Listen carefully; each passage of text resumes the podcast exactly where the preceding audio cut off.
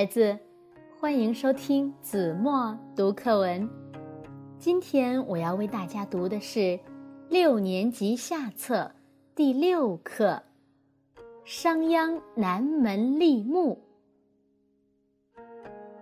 商鞅是我国战国时期的改革家。他到秦国后，便说服秦孝公变革旧的法规，争取。国家富强。公元前三五六年，商鞅被秦孝公任命为左庶长，主持变法。当时，商鞅要在秦国实行变法是很困难的。这一方面是因为一些旧贵族对变法持反对意见。另一方面，老百姓也不相信秦孝公会真心实意地进行改革。面对重重困难，商鞅心想：要在秦国进行改革，首先就要取得老百姓的信任，只有这样，才能在全国建立起一种诚信守法的良好社会风尚。从根本上保证变法的成功。于是，他在新的法令颁布之前，冥思苦想了好几天，终于想出了一个取得老百姓信任的好办法。这天清晨，商鞅派人在都城的南门竖起了一根三丈高的大木柱。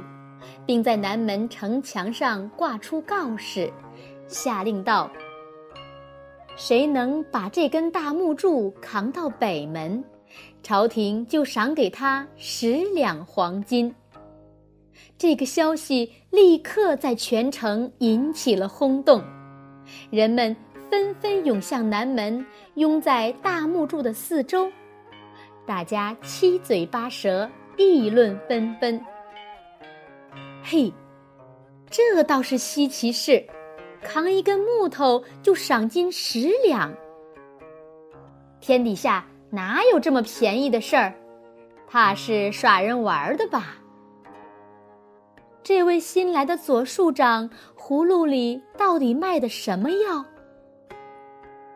围观的人越来越多，可就是没人去碰那根木头。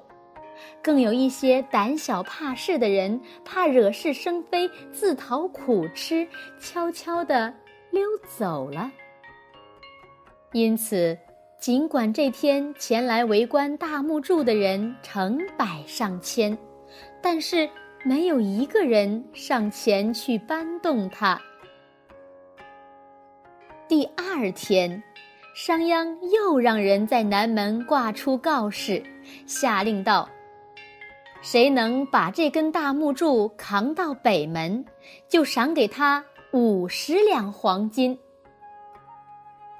告示挂出后不久，从围观的人群中走出一个小伙子，只见他挽起衣袖，把大木柱扛起来就走，一边走一边还嘟囔着：“我倒要看看，这位左庶长大人说话算不算数。”小伙子扛起大木柱，大步流星地朝北门走去，后边跟随的人群汇成了一条长龙。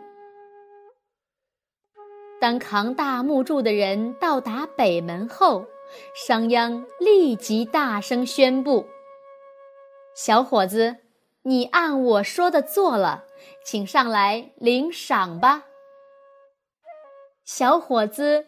蹭蹭蹭地登上了城楼，不一会儿，手捧五十两黄金，喜笑颜开地走了下来。这时，商鞅郑重地对大家说：“为了使咱们的国家强大起来，我受大王的委任，负责推行新法。今后，凡是按新法办事的，都有重赏。”就像这位扛大木柱的人一样。可是，要是谁胆敢违抗法令，我定斩不饶。”说完，他便叫人把新的法令条文挂了出来。商鞅立木取信一事，在全国上下引起了很大的震动。他不但为朝廷树立了一个言而有信、说到做到的形象，而且为新法的顺利实施打下了坚实的基础。好了，孩子，感谢您收听子墨读课文，我们下期节目再见。